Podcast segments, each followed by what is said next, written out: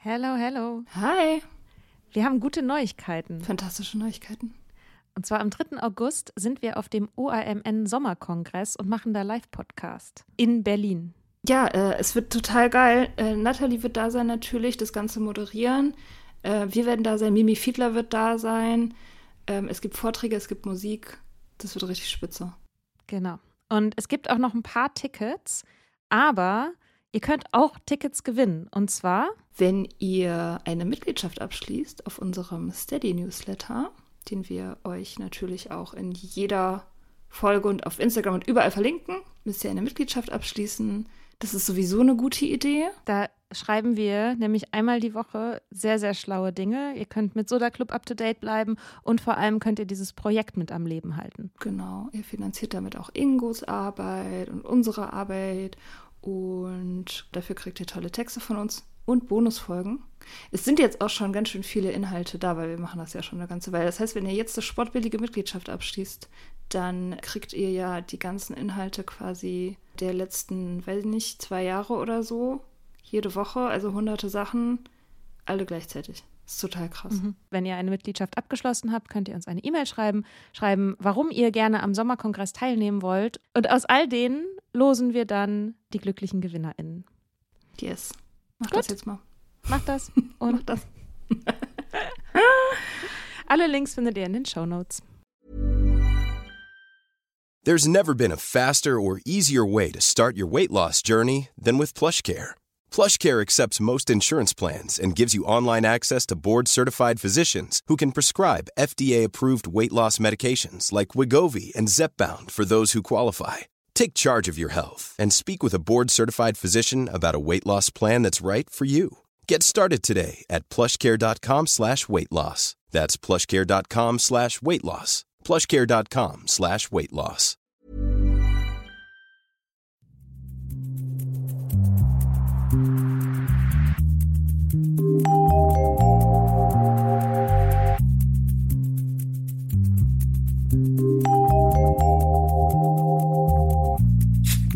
Hi.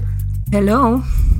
Na, Ich, na, ich habe letztens beim, ähm, bei so einer Kundalini-Yoga-Meditation geweint vor Dankbarkeit für meinen Körper. krass. Ja, Okay. ne? fand ich auch.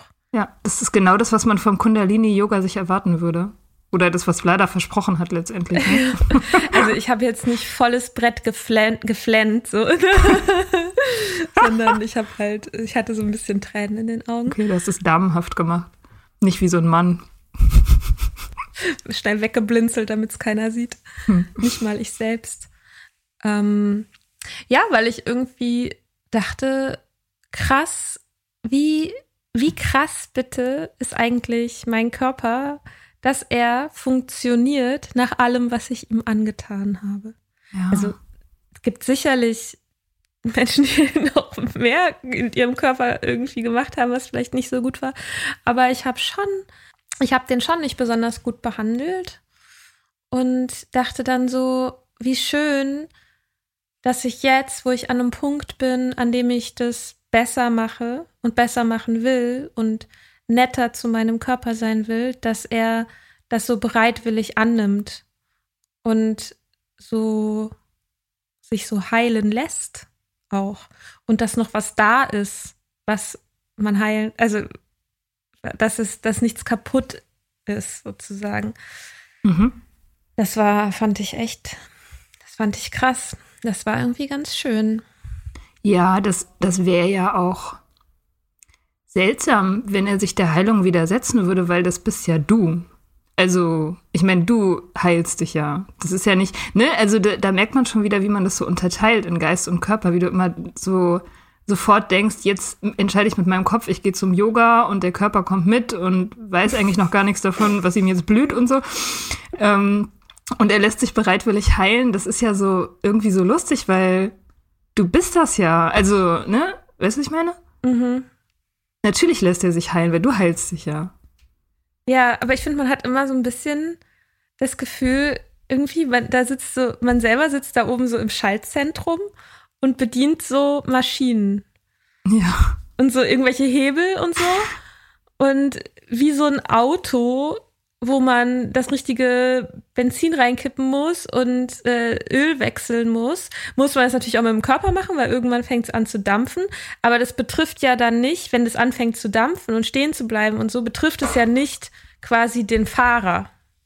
Ja. Aber das stimmt ja nicht. Der Fahrer ist ja mitverkabelt. Das ist ein selbstfahrendes Auto. Nicht alles ist Auto. Man könnte das ja auch total umdrehen und sagen, der Körper ist eigentlich sozusagen das Instrument, was den Geist steuert. Uh. Ne? Also diese Mhm. Idee, dass, dass du der Fahrer bist und dein Körper ist das Gefährt, sozusagen, das ist ja diese dualistische Idee von, äh, von der Teilung von Körper und Geist. Und in der Idee geht es ja darum, dass sozusagen der Geist ähm, ist das Belebte, was die Entscheidungen trifft. Und der Körper ist, ist sozusagen der, der Sklave oder ja die Maschine. Aber eigentlich könnte man ja auch denken, es ist andersrum. Dass das, was dein Körper macht und empfindet, ähm, den Einf also den Geist sozusagen steuert. Weil, also ich merke das in der Nüchternheit ganz besonders, weil ich jetzt sensitiver bin, welchen großen Einfluss die Empfindungen meines Körpers auf mein Denken haben. Mhm. Also, ne, wenn, wenn man müde ist, wenn man krank ist, wenn einem irgendwas wehtut oder so, dass, dass man dann automatisch auch anders denkt und urteilt über die Welt. Ja, und ja auch, also alleine so quasi das gesamte Nervensystem, dass ich auch merke, wie sehr ich in so einem überanstrengten Nervensystem quasi auch gelebt habe. Ne? Also das ständig an der Überlastung operiert und das natürlich einen Einfluss auf mein Denken hat, weil mein, wenn mein ganzer Körper sich quasi darauf einstellt, okay, hier ist Gefahr, es ist zu viel. Natürlich beeinflusst das die Gedanken, die ich habe. Und ich finde, man merkt es auch ganz doll, wenn man mal so versucht, sich so eine Panikattacke wegzureflektieren. Da merkt man erstmal, also, dass der Geist so mächtig über den Körper dann eigentlich auch nicht ist. Also die Erfahrung habe ich oft gemacht, so zu versuchen, mich aus was rauszudenken. Und mein Körper hat halt einfach nicht mitgezogen. Und das hat dann natürlich aber den, das nochmal verstärkt, sozusagen diese, diese, diesen Feedback-Loop, ne? So, dass wenn, keine Ahnung, jemand mit dem Mikro zu nah an dem Lautsprecher steht, ne? Und dann macht es so büp, büp, büp, büp, büp, oder so ähnlich. So, es wird immer lauter. Und so ähnlich ist es ja dann auch, einfach, dass es so ein Loop ist, in dem man dann so gefangen ist, Ja, der sich selbst verstärkt. ja. Ja. Ja, was war das für ein, für, war das deine erste Yogastunde? Nee, ach so, es war quasi bei mir zu Hause. Ah, okay. Es war so einfach so Atem, Atemtechniken und so.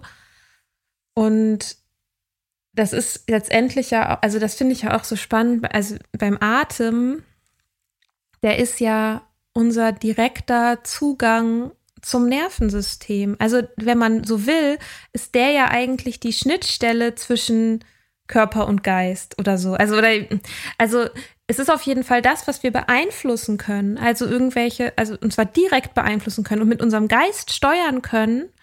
Und das hat aber wiederum Einfluss auf unseren Körper. Das ist ja quasi das Instrument, Mhm. um so eine Einheit zu bilden. Ja, ich habe das äh, auch, ich habe das in der Nüchternheit angefangen, wenn ich nervös war, also wenn ich so ähm, einfach so ganz profan irgendwie nervös war vor irgendeinem, vor irgendeiner Präsentation oder einem Meeting oder so, dass ich dann so zehn Minuten Atemübung gemacht habe und ich war total geflasht davon, wie sehr das wirkt. Also wie sehr das mich runterbringt und erdet und so. Das ist echt total krass. Und ich habe dann auch, ich merke dann auch, wie, wie im Alltag, man im Alltag ja teilweise stundenlang, tagelang so völlig unzureichend atmet, ne? So flach. Und wenn man das dann mal so bewusst macht, dann merkt man erstmal, wie unterversorgt man eigentlich in dieser Hinsicht ist. Das ist crazy. Ich finde auch, man atmet, also ich, was für mich jetzt neu war, ich höre jetzt gerade so ein Hörbuch über Atmen. Ähm, und da, das, das Problem nicht nur ist, dass viele Leute nicht genug einatmen, sondern auch, dass sie nicht genug ausatmen. Also das Bedürfnis, dass viele Leute eher das Bedürfnis haben, okay, ich muss jetzt erstmal viel in viel Sauerstoff in mich reinbekommen, aber die alte Luft rauszulassen und loszulassen, das ist ja auch ein Teil des Atems so. Und das fand ich total spannend, weil ich das auch immer wieder merke, dass ich so, ja, ich denke dran richtig, also ich denke daran, tief einzuatmen, aber ich denke nicht daran, das wieder loszulassen. Mhm. Okay, was machst du noch für deinen Körper zurzeit? Du hast gerade so einen Körpertrip, ne? Ja, ich habe gerade voll den Körpertrip, um mich zu heilen. Okay. Ähm, funktioniert auch ganz gut eigentlich. Hm, ich ähm, bewege mich mehr. Ich war letztens, Alter, ey, ich war joggen. Ja, stimmt, das hast du schon erzählt. ja, ich sogar zweimal schon.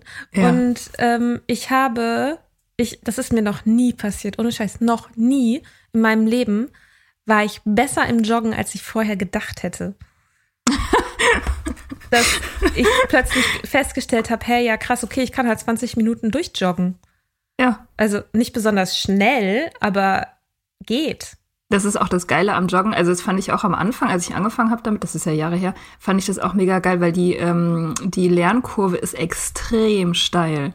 Also mhm. wenn man das mal zwei Wochen durchzieht, jeden zweiten Tag und so, du bist völlig geflasht davon, wie schnell das geht. Also wie mhm. schnell die, die Kondition besser wird, das ist krass. Es gibt dann natürlich dann danach ein jahrelanges Plateau. ja. Aber am Anfang ist es richtig super. Also ich habe jetzt gar nicht so dolle irgendwie Ambitionen ja, aber es ist cool zu wissen, dass, also alleine zu wissen, okay, die Runde, das ist wirklich nur eine ganz kurze Runde, 20 Minuten. Und ich weiß einfach morgens jetzt, wie lange das dauert und weiß dann, ah ja, okay, das könnte, das würde ich, das kann ich jetzt noch schnell unterkriegen. So. Mhm. Das mache ich. Dann mache ich so, ähm, ja, halt so Yoga-Übungen, aber eben nur ähm, erstmal nur online. Ich habe Oh Gott, ey. Ich habe ähm, versucht, zu diesem Yoga-Studio zu gehen. Und dann habe ich geklingelt.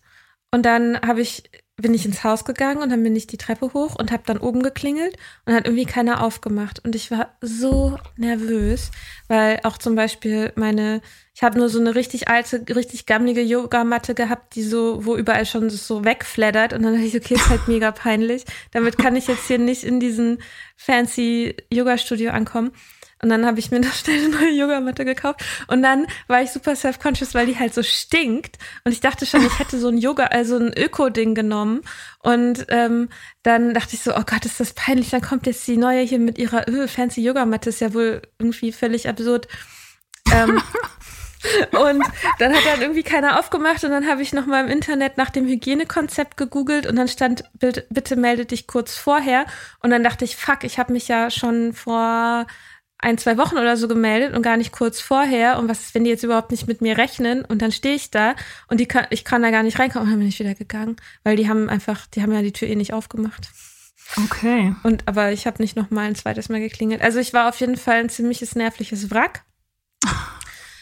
ähm, aber ich, andererseits dachte ich so, okay, ich bin aber schon mal weitergekommen als sonst. Also ich stand schon vor der Tür. Okay. So. Und das nächste Mal gehst du dann auch wirklich rein. Das nächste Mal gehe ich wirklich rein, ja. Ja. Ich schreibe den morgen, dann sage ich kurz vorher, mhm, ich komme dann morgen. Ähm, ich habe irgendwie so ein Ding mit so, ich weiß nicht, so mit in so Räumen mit Gruppen irgendwas zu machen. Ich finde das irgendwie ist mir das, oh, ich weiß auch nicht, ich, mir ist das so gruselig. Ich bin da super self-conscious. Bist du traumatisiert vom Sportunterricht in der Schule? Naja, wer nicht? Naja, ich weiß nicht. Ich dachte immer, also ich dachte voll lange, ich wäre da alleine mit, weil ich bin super traumatisiert gewesen vom Sportunterricht. So richtig, richtig doll. Oh, warum? Weil, also die Wurzel davon war mein Grundschullehrer. Ja, die Wurzel von allen möglichen Traumata war tatsächlich ähm, Herr Müller, das war so ein alter Nazi, ähm, der glaube ich, ein bisschen traurig darüber war, dass körperliche Züchtigung nicht mehr en vogue war mhm. zu unserer Zeit. Und der ähm, hat uns immer so sadistische Ballspiele hauptsächlich machen lassen. Also, ne, wir waren super klein, wir waren ja erst irgendwie sieben, acht Jahre alt oder so. Und der hat dann immer mit uns Brennball gespielt, auch so Mädchen gegen Jungs und so. Ähm, und, dann, und dann stand der immer so am Spielfeldrand und hat so die Jungs angefeuert, dass die einen so abwerfen und so. Und du kamst da immer raus, wirklich von oben bis unten voller blauer Flecke und Schmerzen. Und das war einfach die Hölle. Und danach, also das hat nie wieder wirklich nachgelassen. Dieser Hass auf den Sportunterricht, den hatte ich bis zum Abi. Und ich habe deswegen auch mal fast ähm, eine Klasse nicht geschafft, weil ich so oft Sportunterricht geschwänzt habe, dass ich das nicht mehr erklären konnte. Weil ich hatte, ich hatte da echt so auch so körperliche äh, Symptome irgendwann, also so nahende Panikattacken und so Schweißausbrüche und so, wenn ich wusste, es ist Sportunterricht. Und ich dachte immer, ich habe einen Knall. Bis ich dann irgendwann ähm, mit meinem Ex-Freund darüber geredet habe, der hat ja zwei Schwestern, und er meinte, die hatten das auch ganz extrem. Und dann habe ich angefangen darüber nachzudenken und auch so ein bisschen zu googeln und so. Ja, und ich habe dann irgendwie so mitgekriegt, it's a thing. Weil halt mhm. Sportunterricht voll oft richtig krass auch sexistisch ist und demütigend. Demütigend, und, ja. Ja. Und auch dieses, äh, dieses komische, dieses Leistungsprinzip, auch dieses Mädchen gegen Jungs-Ding irgendwie, ähm, ja, das ist halt irgendwie voll den, voll den krassen finde, Effekt hat. Mannschaften wählen, ne? Ja, das genau. Ich, also was ist das bitte? Und dazu muss ich sagen, ne, ich war nie wirklich unsportlich. Ich war eigentlich immer. Niemand ist also unsportlich. Also niemand ist, nein, niemand ist unsportlich, aber ich, also ich war eigentlich als Kind, ähm, war ich, also keine Ahnung, ich konnte auch Sachen, ne? Also auch später, also war das eigentlich immer so okay. Ich war immer so das Mittelfeld, es hat mich halt nie so richtig mega interessiert und ich habe mich auch nie so richtig mega angestrengt. Aber ich konnte noch bis ziemlich lange, konnte ich irgendwie auch Handstand und konnte irgendwie, weiß ich nicht, konnte auch sowas wie Einrad fahren oder so, ne? Also halt auch so Balance und ähm, Koordinationsgeschichten und sowas. Ich kann auch zum Beispiel gut Tischtennis spielen, also ich habe auch gute Reflexe und so, ne? Also, und ich war auch nie die, die Letzte, die da gewählt wurde. Aber ich fand das auch immer richtig schlimm. Also, mhm. und ich fand es, also was auf jeden Fall ein Ding war, was, glaube ich, in der Schulzeit angefangen hat, ist, dass es mir einfach richtig peinlich war, einen Körper zu haben. So.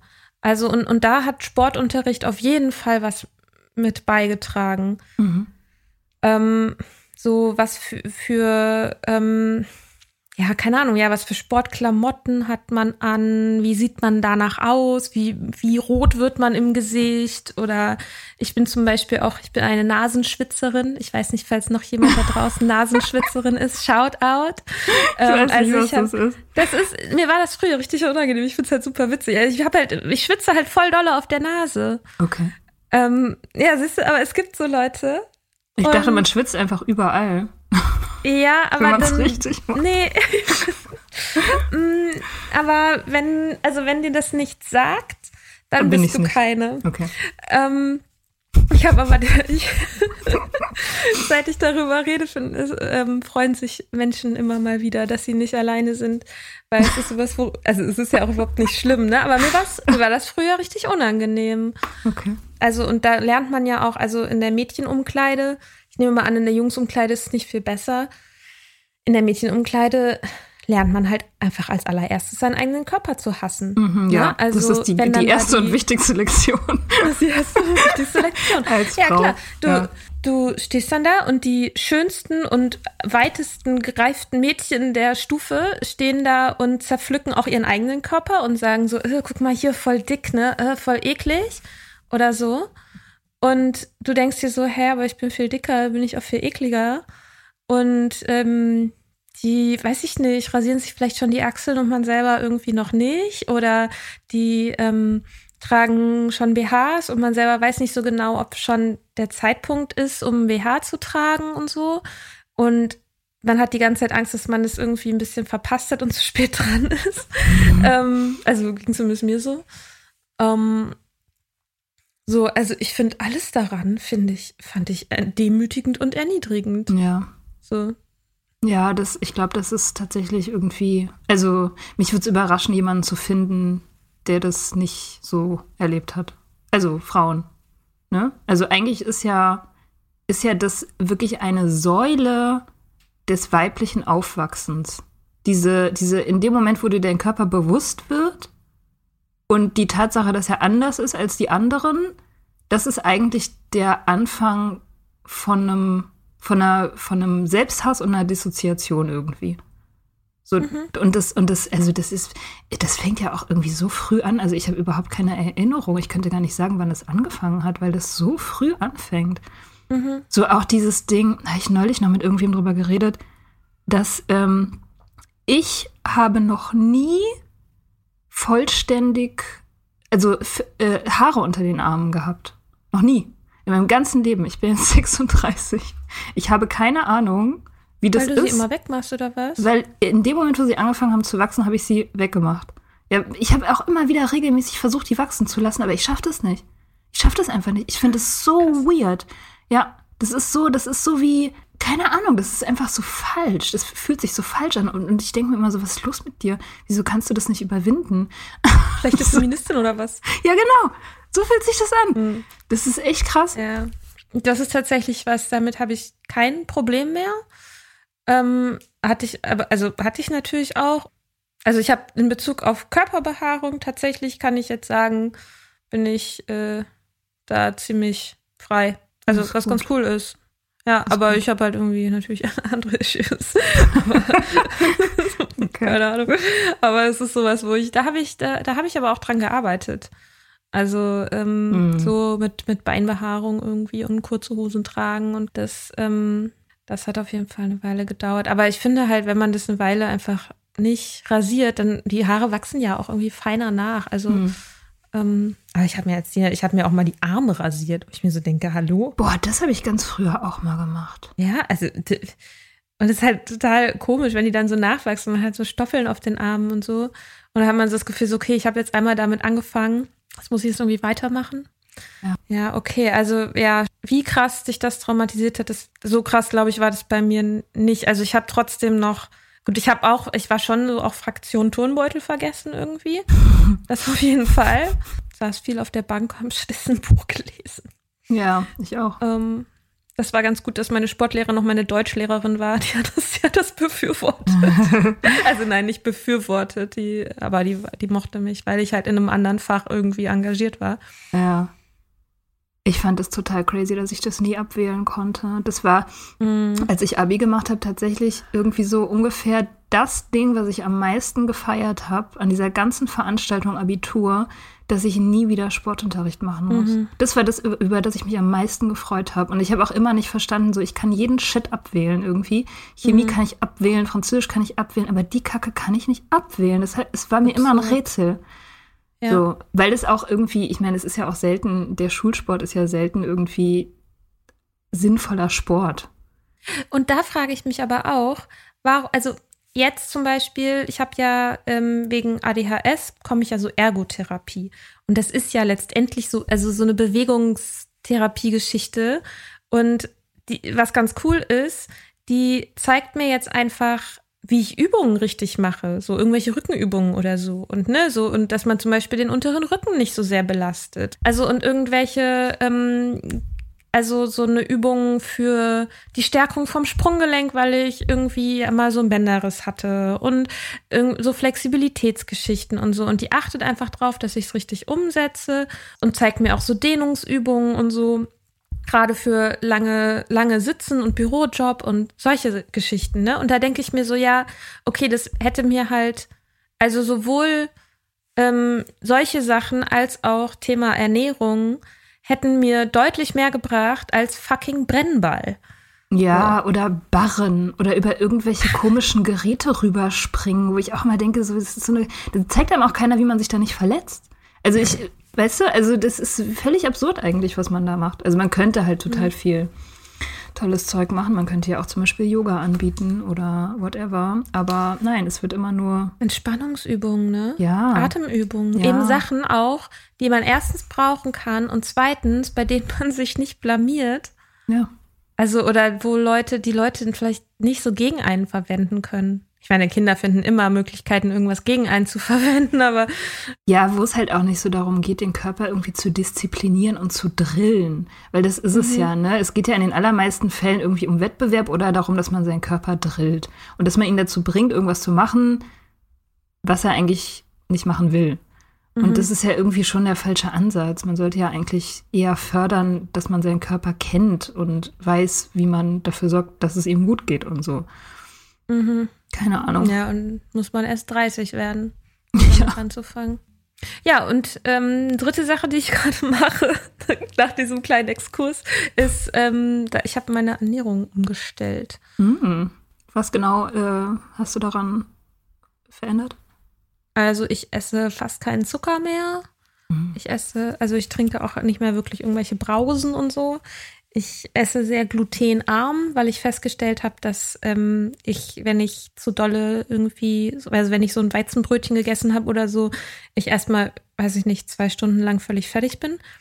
Mm, Ja. Und so Kopfschmerzen und Nebel im Hirn habe und so. Genau, das war halt der Anlass, war die ADHS-Diagnose, glaube ich, die das losgetreten hat, dass ich quasi einen erstmal ein Anker hatte, mich mit ähm, Ernährung und so zu beschäftigen, wo ich das Gefühl hatte, ja, okay, das macht auch Sinn in Bezug auf das Managen meiner psychischen Verfassung. Mhm. So, das war so der Anfang. Ja, ern ernähre mich halt gut, ne? Das und koche viel frisch und so und ach so, und ich mache Intervallfasten. Mach ich auch wieder. Ähm, und aber was tatsächlich echt mega schön ist, ist, dass es sehr unverkrampft sich anfühlt. Also, dass ich mache jetzt nicht, ich muss jetzt nicht jeden Tag Intervallfasten machen. Ich finde es total entlastend, nicht zu frühstücken, weil es mein, mein Morgen total entspannt, weil ich das immer richtig, richtig anstrengend fand, morgens was zu essen und morgens auch noch was gesund oder was Gutes zu essen und mich um drei Mahlzeiten zu kümmern. Das fand ich super schwer. Und deswegen ist es richtig cool mit dem Intervallfasten. Ähm, aber ich, also manchmal, wenn ich Bock habe, dann frühstücke ich halt auch oder esse halt drei Mahlzeiten. Oder ähm, am Wochenende habe ich mir mal wieder, und ich habe mega lange keine Pizza gegessen, falls du dich an den Januar erinnerst, war Ja. Pizza essen mega das Thema für mich. Also weniger Pizza zu essen war mega das Thema für mich. Ähm, jetzt habe ich vor lange keine Pizza mehr gegessen, habe mir am Wochenende eine geholt und habe tatsächlich nur eine halbe fucking Pizza geschafft. oh mein Gott. Was ist los? Da habe ich halt die andere Hälfte am anderen Tag gegessen. So. Zum Frühstück. Aber wirklich, also ich, ja, ja, wirklich. ja. Ja, aber irgendwie dachte ich auch so, ja, so beim, ich habe ja renoviert am Wochenende und so und das war irgendwie, ähm, passte voll gut und äh, ja, aber irgendwie habe ich das Gefühl, dass da so ein, so ein gewisser Friede eingekehrt ist momentan. Mhm. Ja. Ja, ich habe das auch jetzt ähm, wieder. Ich war ja so lange unterwegs und ich habe während dieser Zeit eigentlich gar nicht drauf geachtet. Also ich habe mich kaum bewegt, weil ich meine Sportroutine nicht hatte und ich hatte aber auch meine Essroutine nicht, weil ich immer in irgendwelchen anderen äh, Settings war, wo ich irgendwie auch mit anderen zusammen das planen musste. Und speziell auch in Bayern. Ich habe super viel Frittiertes gegessen und so richtig fiesen Schund. Und jetzt ähm, bin ich wieder zu Hause, ja schon seit einer Weile, aber ich merke jetzt im Moment, wie ich total wieder ankomme in dieser Hinsicht, dass ich ähm, meine Sportroutine wieder aufgenommen habe und meine Essroutine. Und das ist auch genau das Gleiche. Ich esse super wenig Gluten, super wenig Zucker und ich äh, frühstücke nicht. Und das ist irgendwie so auch für mich mittlerweile so Natur. Also so mache ich das, wenn ich das allein für mich selbst entscheide und meine eigenen Mhm. Routinen habe. Dann ähm, ist es auch super einfach. Und ich merke total, wie meine Energiekurve wieder nach oben geht. Weil wenn ich das nicht Mhm. mache, also kein, kein Sport und äh, komisch essen, dann das, das macht mich fertig. Das macht mich nach zwei Wochen komplett fertig. Das ist wirklich so. Mhm. Ich bin dann total so ähm, out of balance einfach. Und das ist gut, dass es wieder geht. Ja. Ja. Ja, ich habe ähm, eine Zeit lang richtig krass die, kennst du die Ernährungsdocs auf NDR? Nee. NDR ist nicht so, das ist nicht so das Ding in Berlin, ne? Also, aber Gibt's schon auch, aber gibt's auch. Fernsehen ne? aber, ist nicht so das Ding, oder? Ja, gibt's auch auf YouTube. Ah, cool. Ähm, Das sind halt, also, die sind auch auf Instagram, die haben auch einen guten Instagram-Kanal. Mhm. Mm, Das sind halt die, die haben halt immer so, in jeder Folge sind halt so drei Fälle von irgendwelchen Leuten, die irgendwelche Gesundheitsprobleme haben und die eben gesagt bekommen haben, ja, hier nimm die Tabletten fertig ist die Laube, so und das damit halt nicht so richtig gut klarkommen und die Ernährungsdocs ähm, gucken dann halt, okay, wie kann man halt die Ernährung umstellen und so und ähm, das hat bei mir total gezündet, auch in Bezug zum Beispiel, dass ich herausgefunden habe, dass ich Hashimoto habe. Ich Oh. dachte immer, es sei einfach eine stinknormale Schilddrüsenunterfunktion, die ich habe, seit ich Teenager bin. Und dann der Radiologe so beiläufig sowas sagte wie, ja, Schilddrüsenunterfunktion, der eine Hashimoto zugrunde liegt und so. Und ich bin rausgegangen und war so, hä? Das ist eine Autoimmunkrankheit. Was? Wie krass, aber angerufen. krass, aber dass der das einfach, also, hä? Das nicht hat mir in wusste. 15 Jahren, hat mir das einfach niemand gesagt. Was? Ich wusste überhaupt nicht, was das bedeutet. Also eben, weil ich Teenager war, als ich eben Schilddrüsenunterfunktion, ja, okay, nehme ich halt diese Medikamente. Und ich dachte, dass das ähm, wie so ist wie Eisenmangel oder sowas, ne? Dann Mhm. nimmt man halt Eisen. Ja. Ja, und wenn man es mal nicht nimmt, ist es halt auch nicht so schlimm. So, so dachte ich halt. Und das hat mir kein Arzt jemals erklärt. Ich habe auch keinen Anlass gesehen, das groß selber rauszufinden. Ja, und dann meinte er eben so, ja, Hashimoto und so. Ich habe dann nochmal angerufen und meinte so, Entschuldigung, kannst du das vielleicht noch Nochmal mal sagen. ob ich mich verhört habe oder so? Und wollte mich die Sprechstundenhilfe auch erstmal so abwimmeln. Und dann war ich nochmal, also keine Ahnung, ich muss jetzt auch nicht meine ganze Krankengeschichte erzählen. Es war auf jeden Fall ein langwieriger, nervenaufreibender Prozess, der auch kurz nach diesem ganzen ADHS-Ding war, wo ich mir so dachte, Alter, ich fühle mich von diesem System einfach richtig krass verarscht. Und wenn man irgendwas will und man muss einfach, man muss es halt selber, man muss es einfordern und man muss sich selber informieren, mit den richtigen Fragen kommen, sich nicht abwimmeln lassen, die ganzen Tests einfordern. Also es macht halt keiner für einen. Mhm. So, ist, da, wo ich mir so denke, ja, also sowohl auf ADHS hätte irgendwann mal jemand kommen können, zum Beispiel meine Therapeutin ähm, oder mein Psychiater. Ähm, und genauso mit dieser Schilddrüsengeschichte. Mhm. Und das war dann noch mal so der zweite Kick irgendwie, dass ich so dachte, ey, ja, okay, ich, äh, ich gucke jetzt selber irgendwie Ja. also und ich war relativ geschockt eigentlich schon davon, wie lapidar Ärzte mit solchen Sachen irgendwie sind. Also man wirklich denkt, es ist denen auch wirklich scheißegal. Und was mich dann auch richtig geärgert hat, ne? Ich habe so ein Schilddrüsenbuch gekauft, einfach das erste, was mir bei Google angezeigt wurde. Und dann habe ich angefangen, das zu hören. Und dann habe ich irgendwie nach so drei Sätzen gedacht, so, hä, Moment mal. Das musste jetzt aber noch, was? Dann, weil der so von so Higher Power und all so einem Kram gesprochen hat. Und dann habe ich den gegoogelt und der nennt sich medizinisches Medium, der seine Erkenntnisse ähm, von einer, von einer göttlichen Macht bekommt. Und der sagt dann sowas, hier bekommen sie endlich ihre ganzen, die, endlich die finalen Antworten, nicht wie von der Wissenschaft, wo sich ständig was ändert und so und so ähm, richtig crazy Buch. Aber Oh.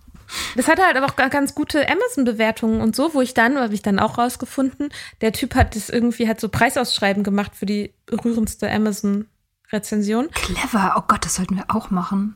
Wir machen Preisausschreiben für die beste Apple-Bewertung. Ich, ich weiß nicht genau, ob das, ich weiß nicht genau, ob das erlaubt ist, ehrlich gesagt. Ist egal. Also, weil der da, okay, es, bei uns interessiert es halt auch wirklich niemanden. ähm, und da dachte ich dann aber auch, ja, okay, krass, ich war noch nie so sehr in der Zielgruppe für so pseudomedizinischen Schwurbelscheiß, wie ich jetzt gerade bin. Ja. Weil ich eben, natürlich, ich bin vom System enttäuscht. Ich habe keine Informationen an die Hand bekommen. Ich habe aber das Gefühl, ich möchte irgendwie mehr machen, um für meine Gesundheit zu sorgen. Also suche ich mir halt irgendein Buch. Wird schon passen. So, und dann lande ich halt bei so jemandem. Und natürlich, ich bin irgendwie geschult genug in solchen Sachen, das auch schnell zu erkennen und mich einfach nur darüber zu ärgern, dass ich jetzt 10 Euro da reingesetzt habe, so, ne? Aber ich bin halt Zielgruppe. ja, Und das finde ich sehr frustrierend. ja. Ja, es, also, naja, im Grunde sind ja viele Leute Zielgruppe. Also jeder, der keine Ja, vertrauenswürdigen Ärzte. ist. Ja, naja, ich habe halt, ich habe mich damit viel beschäftigt, weil ich ja, ja jahrelang mit meiner besten Freundin zusammen gewohnt hat, die Physiotherapeutin ist. Und ihr Bruder Mhm. ist Allgemeinmediziner. Und da habe ich immer, also allein durch deren Gespräche, die die gehabt äh, hatten damals über das Gesundheitssystem und die Art und Weise, auf die sie arbeiten müssen, ähm, habe ich schon immer mitbekommen, was für ein abgefucktes System das ist und wie sehr die Krankenkassen das reglementieren und den Leuten auch die Arbeit erschweren. Also den, den mhm. praktizierenden Ärzten, Physiotherapeuten, Heilpraktik Heilpraktiker glaube ich nicht so, weil die unabhängiger sind, aber alle, die kassenärztlich sozusagen gebunden sind, haben Auflagen von den Krankenkassen, die, ähm, wenn du das mal so reflektierst, die eigentlich eine erfolgreiche ganzheitliche Behandlung verhindern. So, also sie, sie meinte zum Beispiel, ein Physiotherapeut hat halt eine gewisse Zeit, die er aufwenden darf für einen Patienten. Das ist extrem wenig Zeit. Und die Hälfte der Zeit geht drauf für Anziehen und Ausziehen. Und sie meinte, da kannst du im Prinzip also ne, nur eine kassenärztliche Zulassung und du bist, du bist Kassenpatient, du kannst im Prinzip nicht viel machen, weil die Leute können dich gar nicht genug angucken, ähm, um sozusagen rauszufinden, was dir fehlt. Gerade bei so Physiotherapie, weil alles miteinander zusammenhängt, kann halt irgendwie, wenn dir der Finger wehtut, das kann eine Million krasse Ursachen haben. Ne? Das kann an deinem, das kann daran liegen, dass du irgendwie im Schlaf mit den Zähnen knirschst zum Beispiel. Und das rauszufinden ist halt mhm. super komplex. Ähm, und es wird halt fast unmöglich gemacht durch diese Reglementierung der, der Krankenkassen einfach. Das ist total krass. Mhm. Also du musst ja eigentlich unabhängige Leute suchen und die selbst bezahlen, wenn du, dem, wenn du irgendwas wirklich auf den Grund gehen willst. Und wenn du keinen Standard-Shit hast, ne? Mhm.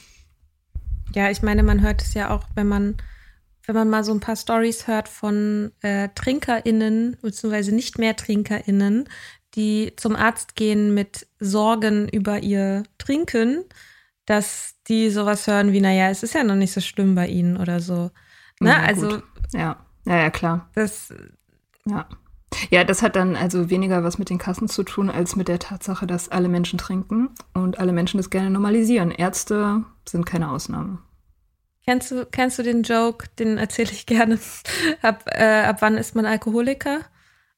wenn man mehr trinkt als der behandelnde Arzt. das ist ein alter Männerwitz. ja, voll, ne?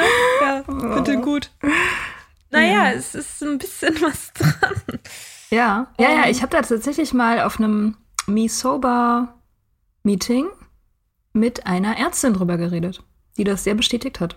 Sie meinte, es ist mehr tabuisiert als draußen in der normalen Welt unter den Ärzten, die sie so kennt. Mhm. Und sie meinte, sie hat da richtig schwer nachdenken müssen, ob sie überhaupt innerhalb ihres Kollegiums und so dieses oder ihrer ihrer Sphäre damit an die Öffentlichkeit geht oder sich engagiert zu dem Thema, weil so super viele Leute das verharmlosen wollen. Mhm. Naja, also ein, ein guter Freund von mir, der studiert Medizin und der, ähm, also wenn man sich mal anguckt, wie die gedrillt werden, also das ist ja, das Medizinstudium hat ja nichts damit zu tun, dass die Leute ihre Gesundheit irgendwie bewahren, sondern die wird halt erstmal konsequent kaputt gemacht. Und ähm, das ist schon, also da wird schon auch einfach schon im Studium so unfassbar viel gesoffen. Ah, gut. Überall halt, ne? Ja, gut, ist, ja, ist überall. Aber ähm, ich weiß nicht, vielleicht wäre ja jetzt eigentlich auch ein guter Punkt, erstmal einen Schlussstrich zu machen und in der nächsten Folge darüber zu reden, Alkohol, über das Trinken, wie wir mit unserem Körper waren, als wir noch getrunken haben und wie wir jetzt sind. Also ein bisschen habe ich ja schon erzählt, dass ich jetzt viel netter zu mir bin. Ja. Okay. Du bestimmt auch, oder? Ich bin ein bisschen netter zu mir, ja. Viel netter. Okay, cool. Mehr dazu in der nächsten Folge. Okay, cool. See you in next Folge. Ciao. Bye. Wir hoffen, dir hat diese Folge gefallen. Wenn du mit Soda Club up to date bleiben willst, dann kannst du das auf sodaclub.com. Dort findest du nicht nur alle Podcast-Folgen, sondern auch das Soda Mag, Magazin für Unabhängigkeit. Wenn du Steady-Mitglied wirst, kannst du unsere Arbeit unterstützen und bekommst noch dazu unseren Newsletter voller geiler Bonusinhalte. Schreib uns für Feedback, Fragen und Themenvorschläge. Wir lesen alles. Und wenn du ein Sternchen bei Apple Podcasts und Herzchen bei Instagram gibst, dann lieben wir dich für immer. Bis bald auf sodaclub.com.